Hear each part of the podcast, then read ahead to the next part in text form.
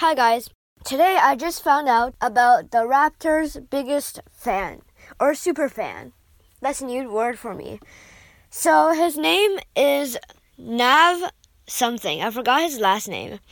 And uh, he's been a Raptors fan since uh, the beginning of Raptors, since the very first day of the Raptors.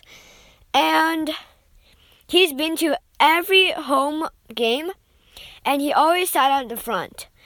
So now he's a billionaire because he's uh, a CEO of several companies and then he does a dealership and stuff like that, car dealership, and he's rich.